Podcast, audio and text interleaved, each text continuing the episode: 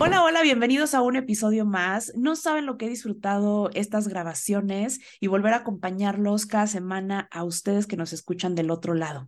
El día de hoy estoy muy contenta porque me acompaña Katiria Medina. Ella es coach transformacional por el TEC de Monterrey y desde hace cuatro años acompaña a mujeres que desean conocerse y empoderarse. Eso me encanta. Yo la invité porque hace unas semanas hicimos un live por Instagram, que muy probablemente lo vieron, y bueno, justamente sobre los ciclos y cómo duelen y cómo cerrarlos y todo eso que creo que a todos nos interesa porque estoy segura nos ha pasado en más de una ocasión. Y dije, esto se debe ir a un episodio, así que bienvenida, Katiria. Muchísimas gracias por aceptar la invitación para vivir mejor. Muchas gracias, Yosel. Un placer estar aquí. Encantada de volver a compartir contigo y lista para empezar. Oye, es que fue toda una sorpresa porque en aquella ocasión, en el live, coincidimos en varios puntos, aun cuando tenemos formaciones diferentes y evidentemente experiencias de vida diferentes. Entonces, me encantó esa parte como, como en la que fuimos coincidiendo, pero además me quedé con la espinita porque hablaste de varias experiencias que tú has tenido, de, de, ocasiones en las que tal vez incluso medio se ha ahí dificultado algún cierre. Y bueno, necesitamos de esa experiencia, necesitamos también de tu formación que me encanta. Y, y pues dije, vamos a hablar de eso con ella. Sí, caray, la verdad es que sí es un tema que nos aqueja como seres humanos de forma constante, aunque no lo veamos de pronto, pero cada que se toca el tema, ahorita, ahorita considerando el cierre de año, pues es un tema como que se que está muy en, moda, en auge y que se puede tocar y es buen momento como para ser consciente de todo lo que nos está evitando avanzar, ¿no? Para poder empezar un nuevo ciclo, hay que cerrar el ciclo anterior, no podemos empezar el 2023 y el 2022 no se termina y es 31 a las 12 de la noche. Y bueno, este, por supuesto que duele, como lo dijimos, este, darte cuenta de todo lo que se trae cargando en la espalda, en la cabeza, en la energía y en todo, y que de pronto no nos damos cuenta, lo evitamos. Entonces sí, para mí fue un, buen ejercicio, ¿eh? Un buen ejercicio porque hasta la lloradita me eché al final.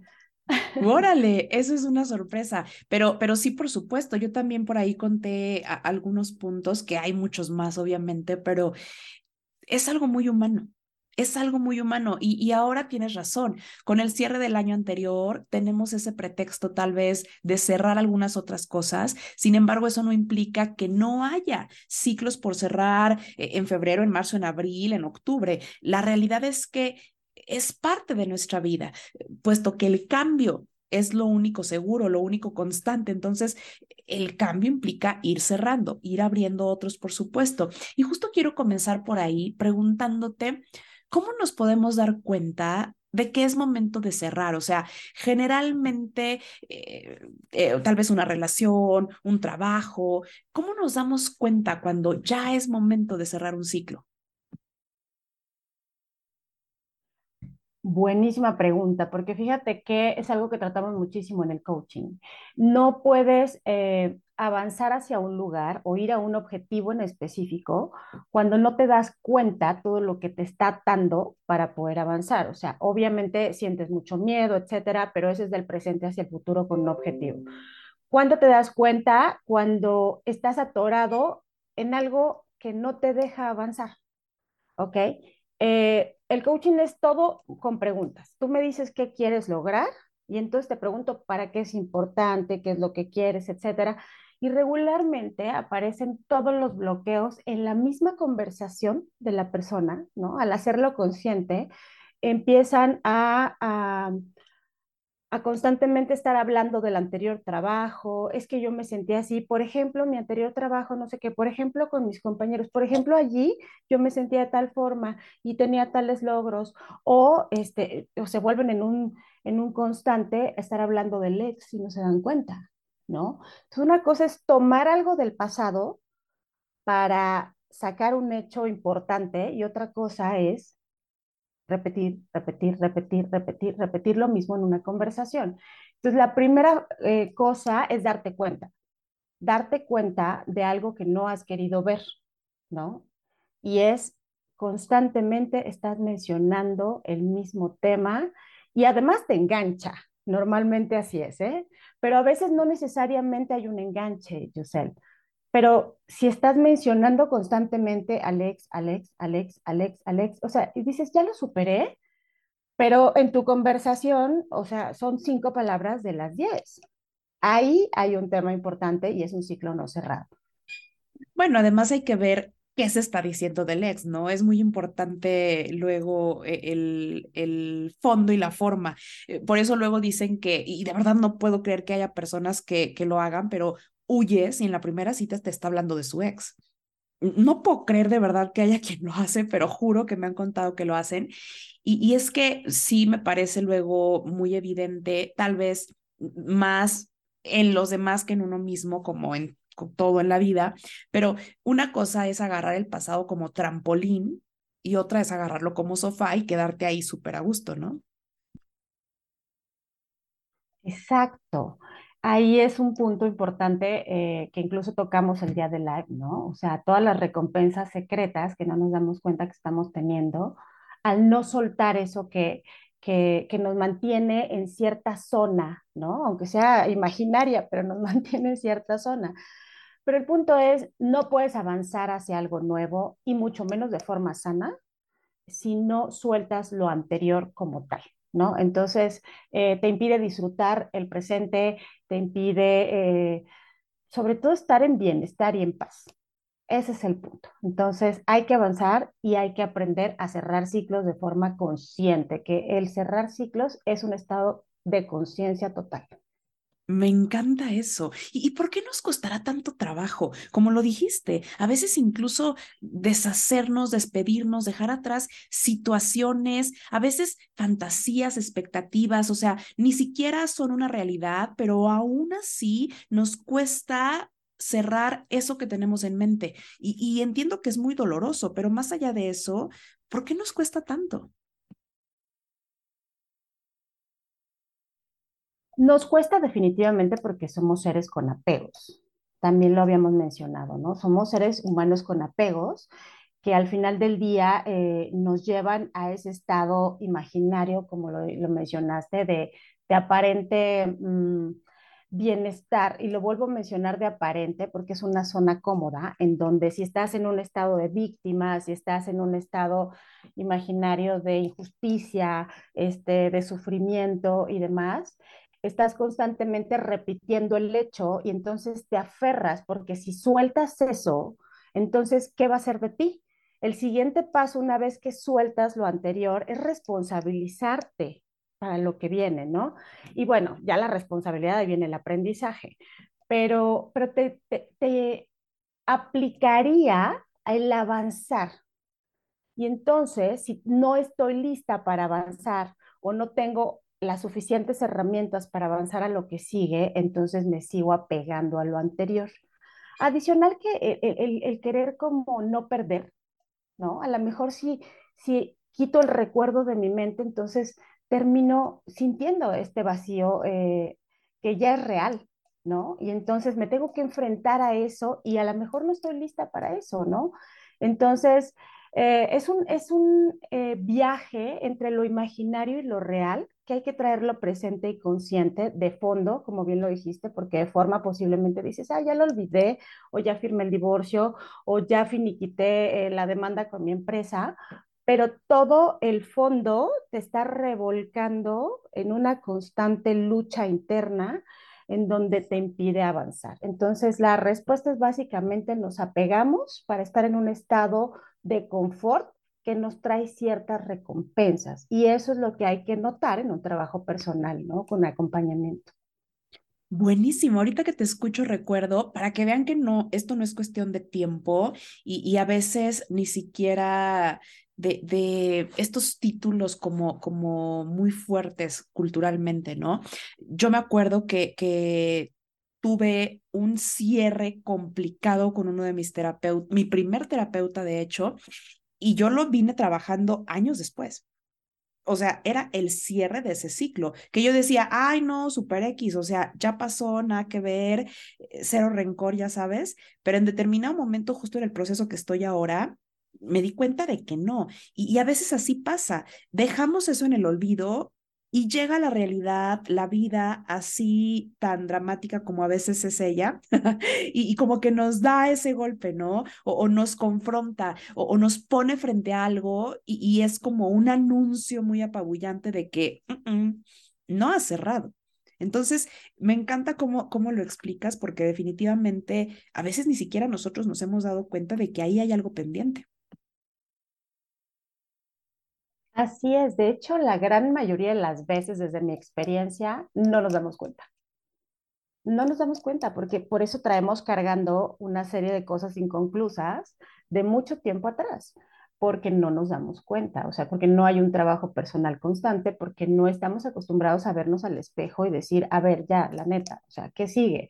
Este, ¿cuál es tu atore? Este, ¿por qué sigues con tantos rencores? ¿Por qué no puedes olvidar a esta persona y cada que este, piensas en ella lloras como si la amaras y, ayer la hubieras conocido y fuera el amor de tu vida, ¿no?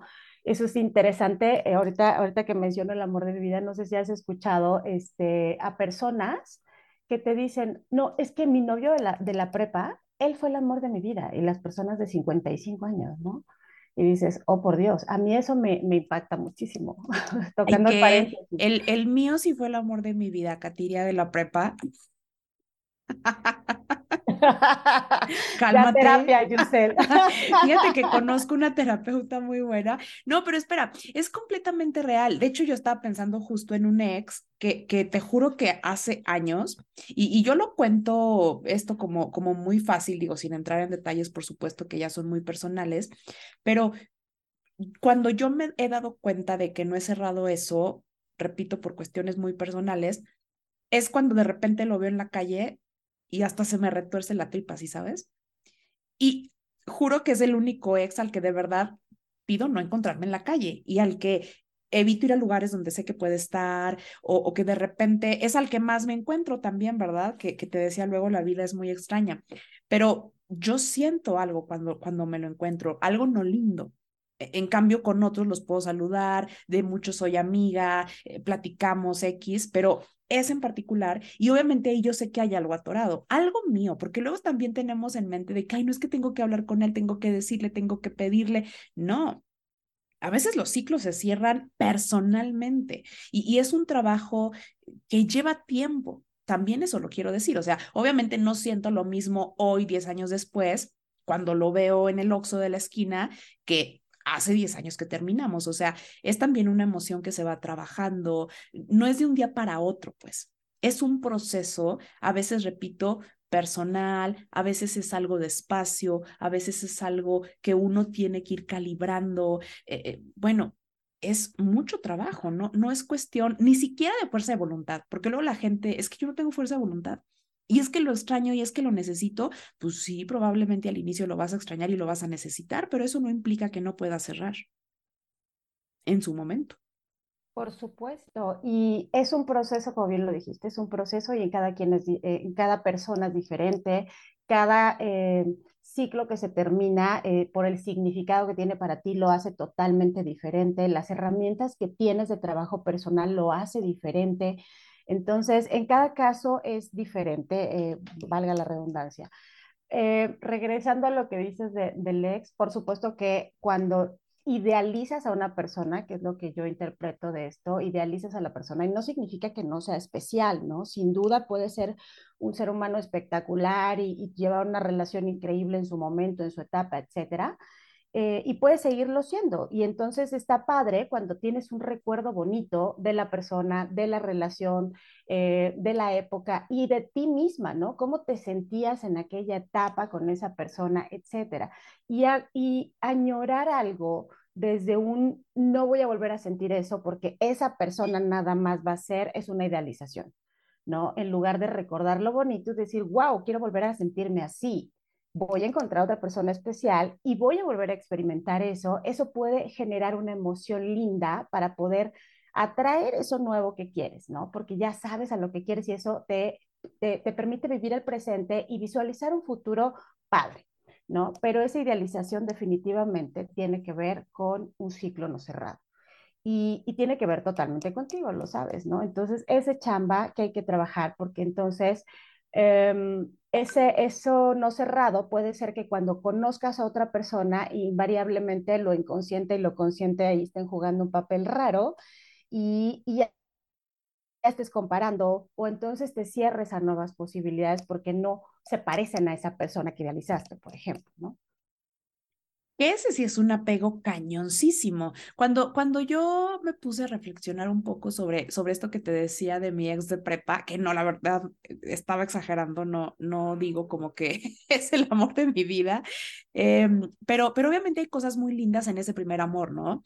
Y, y mi conclusión justamente era un poco parecido a lo que ahora tú cuentas, y es, ¿por qué en ese momento yo pude construir ese amor? ¿Y qué tengo que hacer ahora para volver a amar como amé en aquel momento? Y tal vez era, pues, no tener tanto miedo, no tener eh, tanta represión, eh, no quedarme con las ganas de animarme, atreverme, confiar. O sea, así es como uno ama en la adolescencia, ¿no? Porque de verdad crees que es él, de verdad crees que es la relación, de verdad te ves ahí, en cambio, ahora nuestra edad, yo no sé si a ti te pase, Katiria, ya estoy inventando, ahorita tú nos cuentas, pero ya no lo veo así. O sea, salgo con alguien y ya no digo, es que es él. No, antes veo 10 cosas por las cuales no es él.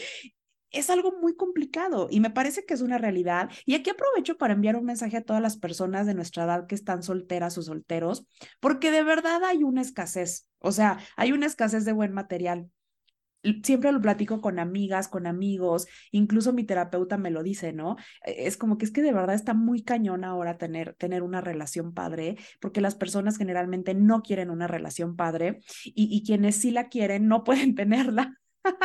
Entonces es un lío. No estamos acostumbrados ya a amar bonito, y lo pongo entre comillas, ¿no? Pero, pero creo que es un poco eso volver a ser un poco quien fuiste en aquel entonces, darle chance al amor como le dabas en aquel entonces. Pero ya me estoy desviando del tema, ya me estoy poniendo romántica, nada que ver. Eso, eso aplica otro podcast y mucho más a partir de ahí, sin duda. Este, y además es un tema que me fascina. Eh, yo creo que eh, lo que aplica definitivamente es ubicar qué quieres, ¿no? Porque cuando ubicas qué quieres, entonces eh, puedes trabajarlo eh, para encontrar el impedimento que te está llevando a no avanzar a eso que quieres, ¿no? ¿Qué es, cuál es el miedo, a qué se parece? Y entonces escucharte, hacer consciente lo inconsciente eh, para que encuentres a otro nuevo amor de tu vida en esta época, ¿no? Este, buscar lo que quieres en lugar de lo que no quieres, porque también eso es un saboteador, Yusen. Encontrar, decir, ay, no, es que yo no quiero esto, no quiero esto, no quiero esto, no quiero esto, es porque estás... Eh, con un miedo constante de no repetir lo anterior inmediato, que son seguramente ciclos no cerrados, porque tampoco... Ay, no te odio, ya para porque me estás descalabrando bien cañón. ya, por favor. Es más, dejemos de grabar y ya coachéame. Oye, es que ahorita que decías esto, justo yo, una regla que tengo así, de verdad, regla explícita en mi mente, es nunca salir con alguien que tiene hijos. O sea, salir en serio, pues, como así para enamorarme. Digo, no, no, no. Y, evidentemente tiene que ver conmigo. Y, justo iba a poner este ejemplo de, de mi ex, el que, el que aún odio. no, no lo odio, estoy exagerando. Pero, pero sí que me remueve la tripa cada que lo veo y así. Obviamente sé por qué es. Y es que cada que lo veo me recuerda esa parte de mi vida que fue muy dolorosa, que no quisiera volver a repetir jamás y que la verdad es que si me preguntaran si quisiera cambiar algo, cambiaría ese momento. Entonces, pues es doloroso porque me confronta con una parte mía que no me gusta, que no me enorgullece, que me dolió y que me sigue doliendo. Pero fíjense cómo estoy hablando de que ahí hay una posibilidad de trabajo personal. O este pobre hombre infeliz, o sea, cero que ver con él. Todo el ciclo es conmigo es un trabajo personal. Y por cierto, quiero unir esta confesión, que sé que es muy fuerte, eh, con una pregunta que me parece igual de fuerte.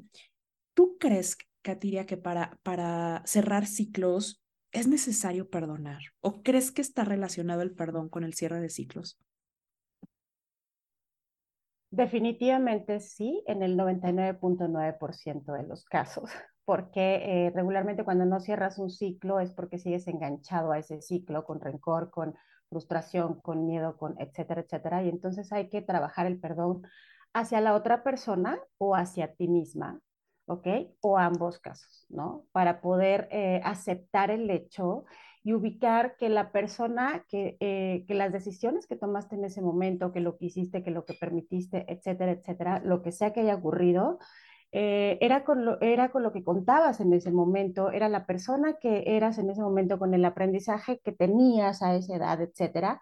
Y entonces hay que hacer un proceso de perdón. En muchos casos es un proceso de perdón eh, para ti, ¿no? Y el perdón es para ti, lo dijimos eh, en el día del live, ¿no? Es incluso perdonar a alguien más no significa justificar sus acciones, pero sí significa poner una venda para que cicatrice eso y deje de estar sangrando, porque la herida la traes tú, ¿no? La persona ya hace su vida o no, le vaya bien o no, pero ya no la tienes presente y tú la traes sangrando y sangrando y sangrando y le pones un curita y le pones un curita. Y entonces, por supuesto que hay que hacer un proceso de perdón y, y, y es, es muy sanador además y tiene todo que ver contigo.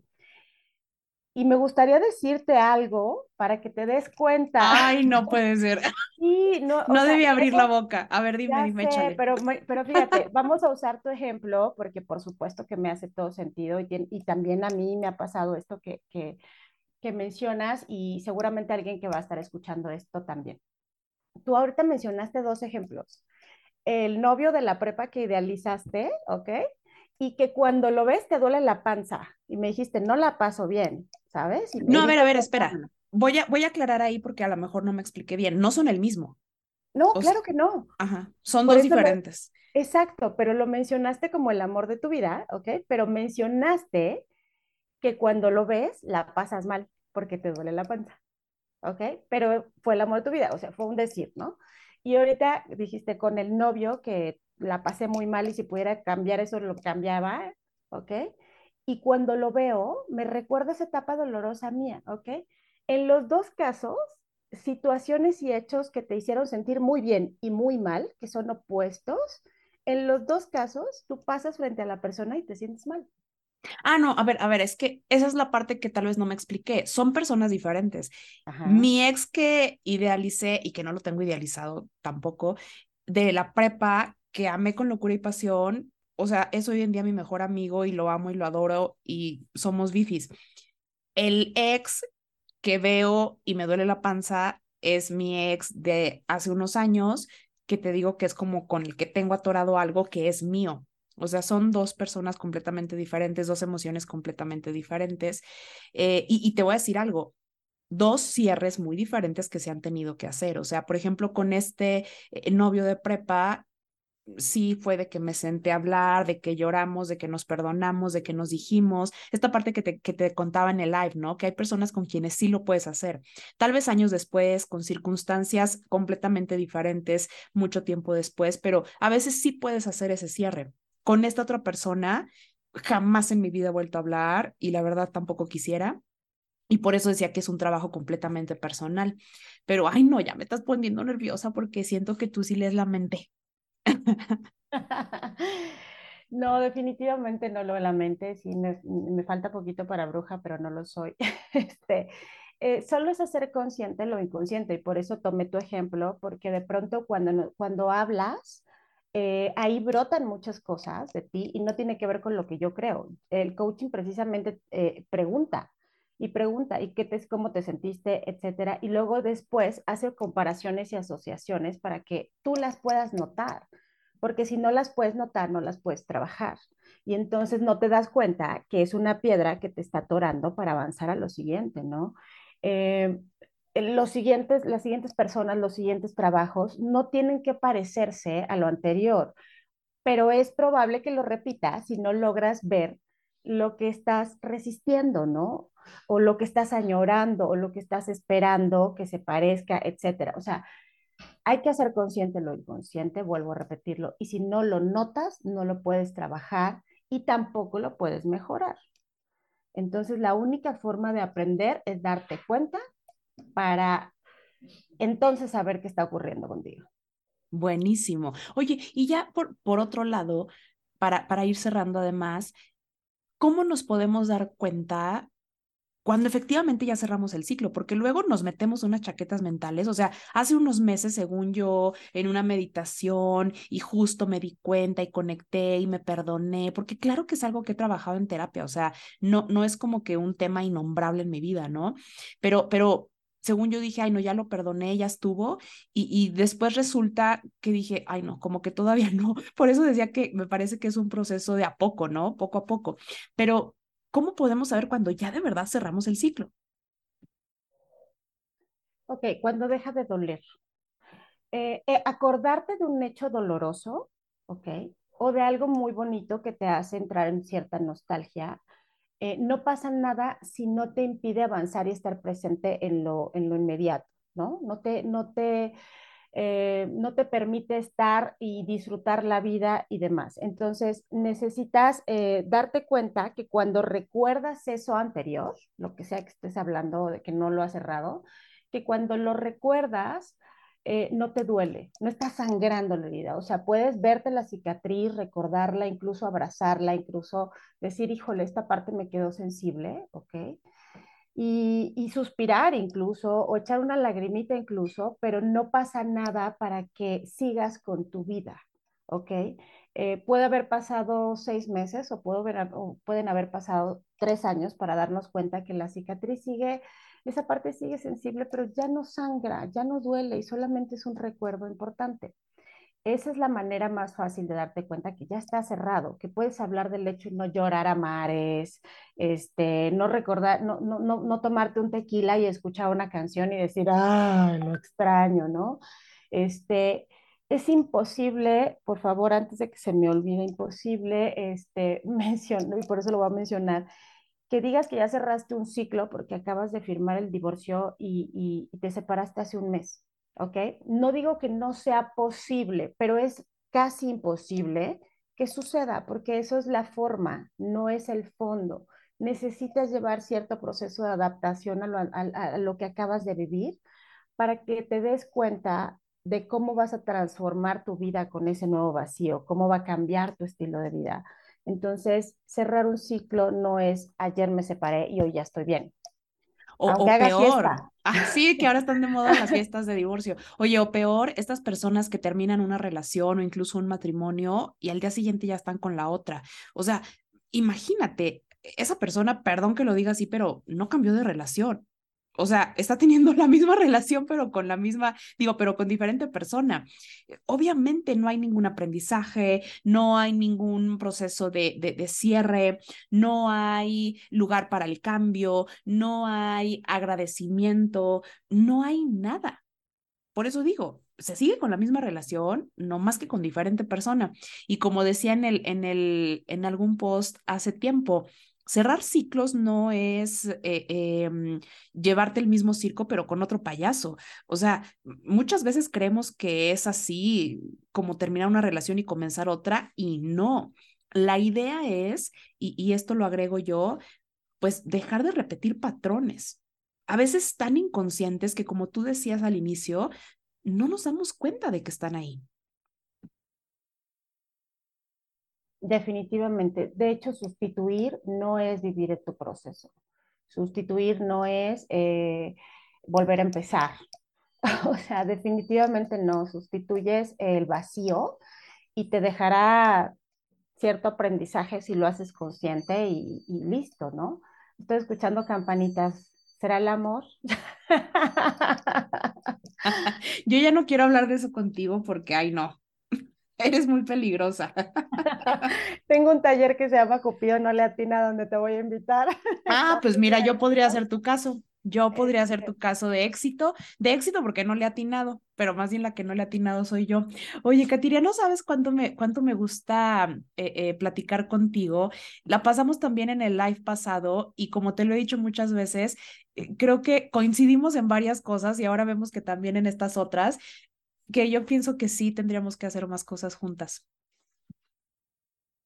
Encantada de la vida. Ya pensaremos qué hacer y seguro coincidiremos. También un placer para mí, Giselle. Este, eh, yo, yo sí dejaría algo para cerrar. Eh, acepten eh, que son seres humanos, también, y eso es súper importante. O sea, creer que porque eres psicóloga, creer que porque eres coach, creer que, que ya trabajaste a tus papás y, y ahorita ya estás en otro nivel de conciencia y entonces no te permitas vivir un proceso personal que sin duda es diferente al anterior o igual, pero es importante notarlo.